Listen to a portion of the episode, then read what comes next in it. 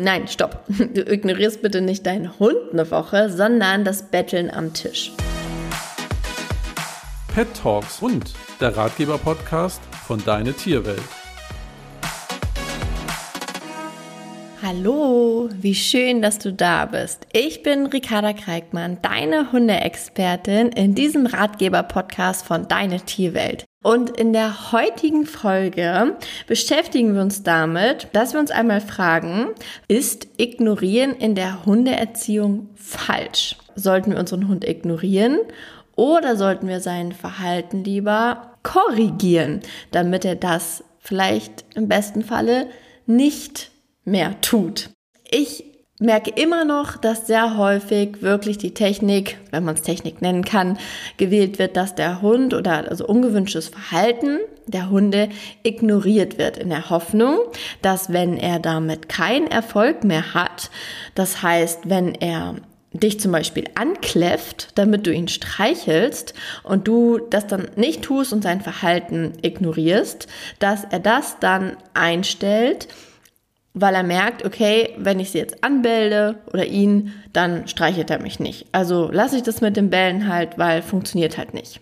Theoretisch ja gar nicht mal ein so schlechter Gedanke, weil bei uns Menschen das ja durchaus des Öfteren funktioniert, wenn wir ein Verhalten zeigen, was aber nicht, ja, was sich nicht lohnt, wo wir merken, okay, ähm, ich möchte jetzt hier die, die Wand hochklettern, da sind aber keine, keine Möglichkeiten, wie wir uns da irgendwie dran hangeln können. Und es ist eine glatte Wand, die drei Meter hoch ist und man kann jetzt nicht unbedingt gut klettern. Dann versuchen wir das vielleicht ein paar Mal irgendwie und dann, dann lassen wir es halt sein. In der Regel. wenn man natürlich ein sehr durchsetzungsstarker Mensch ist und sehr zielstrebig und möchte das schaffen, dann bist du vielleicht der Typ, der sich überlegt, okay, könnte ich hier irgendwie Löcher in die Wand schlagen, wo ich mich irgendwie rein stellen kann. Also dann wird man halt kreativ, ja. Und genau dasselbe ist es im Endeffekt mit unseren Hunden auch, ja. Also es gibt durchaus den ein oder anderen Hund, der merkt, wenn ich jetzt hier lang genug rumquengel, komme ich irgendwie ähm, nicht an mein Ziel, und naja, dann lasse ich es halt eben sein, ja. Also der ein oder andere Hund hört dann damit auf. Aber in der Regel sind es wirklich die aller, allerwenigsten, weil unsere Hunde sind sehr, sehr zielstrebig. Die sind definitiv die, die gucken würden, wie würde ich hier irgendwie Löcher in die Wand schlagen oder sonst was. Oder sie würden so lange da an die Wand dran springen, bis sie über die Wand drüber kommen. Also die seltensten geben schnell auf. Und wenn wir uns so Verhaltenweisen anschauen, wo wir sagen, okay, wo wir vielleicht ignorieren, ja, zum Beispiel wirklich, wenn dein Hund dich ankläfft, ja, weil er irgendwas von dir will. Es gibt Hunde, wie gesagt, die hören dann irgendwann auf. Es gibt aber die anderen Hunde, und das sind einfach 80 Prozent, würde ich mal behaupten, die weiterkläffen. Und warum? Weil für Hunde das Verhalten, also das Bellen in dem Fall, irgendwann selbst belohnt ist. Das heißt, die bellen sich irgendwann in Rage und finden das Bellen dann irgendwie lustig. Und dann machen sie es halt einfach weiter. Und dann wird das so ein Automatismus. Und wenn du jetzt an diesem Punkt bist, wo du sagst, ich ignoriere das und dann wird es schon irgendwie werden, dann wird es niemals werden, weil dein Hund jetzt ja mittlerweile das Bellen cool findet und vielleicht bellt, ohne zu wissen, warum er eigentlich bellt. Weil die Sache an sich gar nicht mehr entscheidend ist. Ist übrigens auch ganz, ganz häufig bei Hundebegegnungen so ein Ding. Das ist so ein, so ein Verhalten, was sie sich angewöhnt haben und irgendwann ist der Hund dem man begegnet, der Auslöser, aber gar nicht mehr wirklich was mit Absicht dahinter, sondern es wird einfach aus Prinzip jeder Hund angebellt und dann sind sie halt einfach in diesem Teufelskreis drin. Wenn wir dann sagen, wir ignorieren halt weiter, dann lösen wir das Thema nicht. Ich sage immer ganz gerne, Du kannst mit ignorieren beginnen. Das heißt, du kannst so sagen, okay, ich ignoriere das jetzt mal eine Woche lang. Ein gutes Beispiel wäre Betteln am Tisch.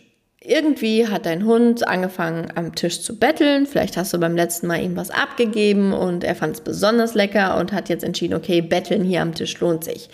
Dann würde ich als erstes sagen, okay, pass mal auf, bevor wir hier die harten Bandagen auspacken, äh, hart natürlich in Anführungsstrichen, wirklich harte Bandagen ziehen wir sowieso nicht auf, aber bevor wir das irgendwie in Erwägung ziehen, ignoriere deinen Hund doch mal eine Woche.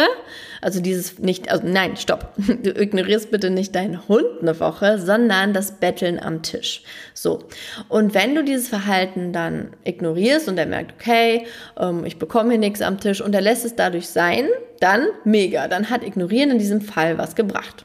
Aber wenn du halt den Hund hast, der alles dafür tut, um doch ein Stückchen Käse vom Tisch zu bekommen, dann tut er das vielleicht nicht und dann müssen wir halt nach einer Woche strikten Ignorieren am Tisch doch gucken, okay, welche Techniken würden hier helfen. Wo ich es auch häufig erlebe, wo Menschen ihre Hunde ignorieren, ist beim Alleinebleiben. Wenn sie an der Tür zum Beispiel quengeln und rumningeln, dass sie vielleicht mitwollen. Manchmal ist das wirklich nur so ein kurzzeitiger Abschiedsquengeldengel, sage ich mal, wo die Hunde sagen, oh Mann, warum nimmst du mich jetzt nicht mit? Und dann quengeln sie rum, dann lassen sie es sein und dann ist Ruhe.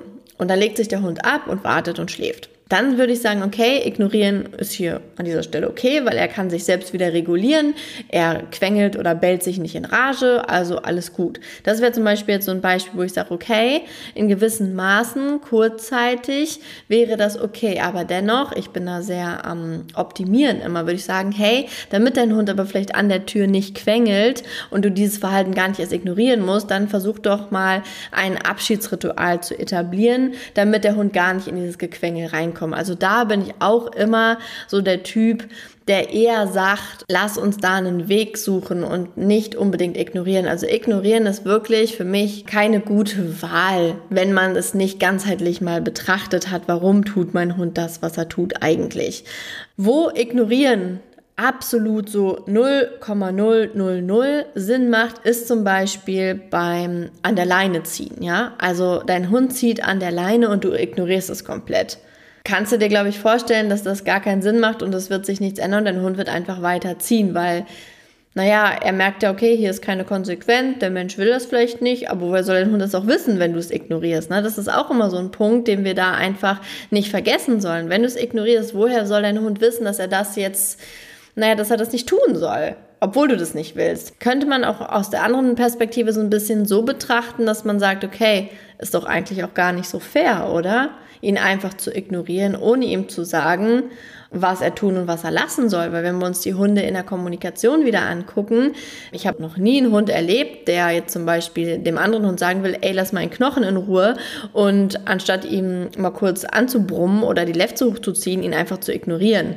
Also das ist halt in der Kommunikation unter Hunden eher auch nicht gang und gäbe, dass man einander ignoriert. Vielleicht irgendwann, ähm, wenn Hunde zusammenleben und der andere nervt ihn total und die haben aber alles untereinander geklärt und dann ignoriert er die Spielaufforderung zum Beispiel. Das ist so wieder das andere. Aber hier seht ihr auch wieder, dass das relativ komplex ist und dass wir halt genau schauen müssen, okay, in welchen Situationen ist Ignorieren angebracht, beziehungsweise müssen wir es nochmal hinterfragen, warum tut mein Hund das? Das ist sowieso immer das Erste, was wir eigentlich machen, so warum tut mein Hund das? Und wenn ich weiß, warum mein Hund das tut, wie zum Beispiel das Betteln am Tisch, okay, er bettelt am Tisch, weil ich letzte Woche ihm da vom Rinderfilet was abgegeben habe und er scheinbar unfassbar lecker fand, dann überlege ich, okay, nächster Step, wenn die Grundbedürfnisse befriedigt sind, was das Thema angeht, wie zum Beispiel, ne, er hatte genug Essen, er ist satt, so, und er bettelt trotzdem, dass man dann sagt, okay, wie schaffe ich das am besten wieder ab? Okay, dann ist Step 1 für eine kurze Zeit einmal das Ignorieren. Und wenn du da merkst, okay, nee, nee, es funktioniert nicht oder es nervt dich vielleicht selber, weil Ignorieren macht in meinen Augen auch nur wirklich dann Sinn, wenn du dabei total entspannt und neutral bleiben kannst. In der Regel, wenn wir uns aber überlegen, okay, ich ignoriere meinen Hund jetzt, dann sind wir von dem Verhalten schon irgendwie ein bisschen getriggert.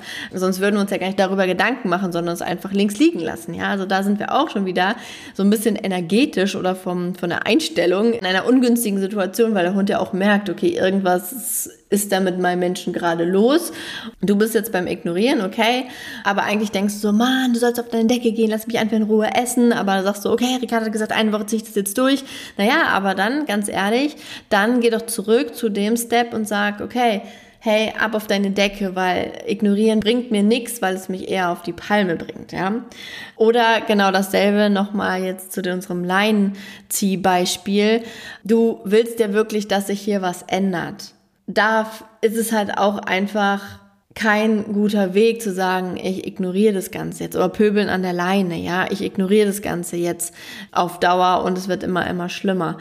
Dementsprechend darfst du da auch wieder genau hinterfragen. Und gerade beim an der Leine ziehen, wenn du da hinterfragst, okay, warum tut mein Hund das?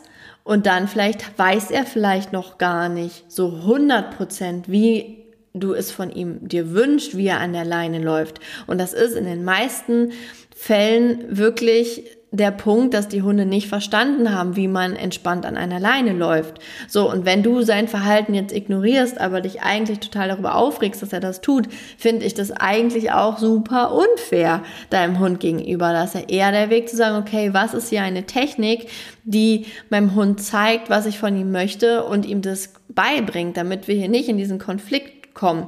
Und gerade, das erlebe ich auch so, so, so häufig, weiß der Mensch, wie die Technik funktioniert und er ignoriert das Verhalten, weil er selber total genervt ist und sich denkt, na nee, komm, jetzt habe ich keinen Bock hier auf Leinführung, dann mach doch, was du willst. Naja, aber da schießt ihr euch halt so ein bisschen selber ins Knie, weil eigentlich wollt ihr ja, dass euer Hund das tut, was ihr euch wünscht. Und in dem Fall halt ne, entspanntes Spazierengehen wäre ja hier einer der größten Wünsche.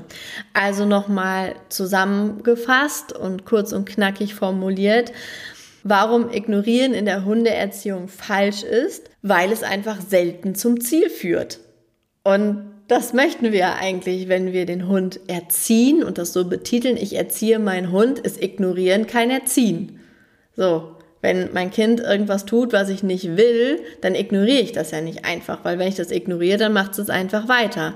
So, wenn ich nicht möchte, dass mein Kind die Wände mit einem roten Filzstift bemalt, dann ignoriere ich das nicht, sondern sage meinem Kind, hey, kannst du bitte ähm, die Wände nicht bemalen? Das wäre äußerst nett, äh, damit es überhaupt weiß, warum ich jetzt vielleicht im nächsten Schritt ihm dann den Filzstift wegnehme und ihm sage, nein, Wände bemalt man bitte nicht. So, aber ignorieren wäre nicht der Weg. Also finde ich ignorieren im Zusammenhang mit Erziehung gar nicht mal so passend.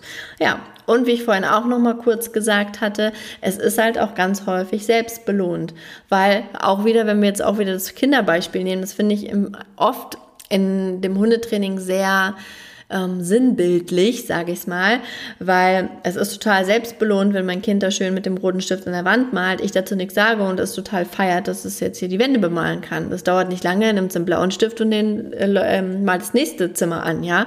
Also dementsprechend seid fair zu euren Hunden, sagt ihnen, was sie tun und was sie lassen sollen und seid da wirklich ein Team, weil auch in einem Team unter Menschen ist Ignorieren von Fehlverhalten ein bisschen unschön, würde ich mal sagen. Man klärt die Dinge besser und schneller, wenn man sie einfach anspricht. Und das war's dann heute auch schon zu dem Thema. Vielen Dank, dass du heute wieder zugehört hast. Ich würde mich unfassbar freuen, wenn du mir ein Feedback dalässt oder zuschickst an podcast@deine-tierwelt.de oder in der Deine Tierwelt Community. Ich freue mich von dir zu hören und hoffe, diese Folge hat dir auch wieder gefallen. Bis zum nächsten Mal. Tschüss.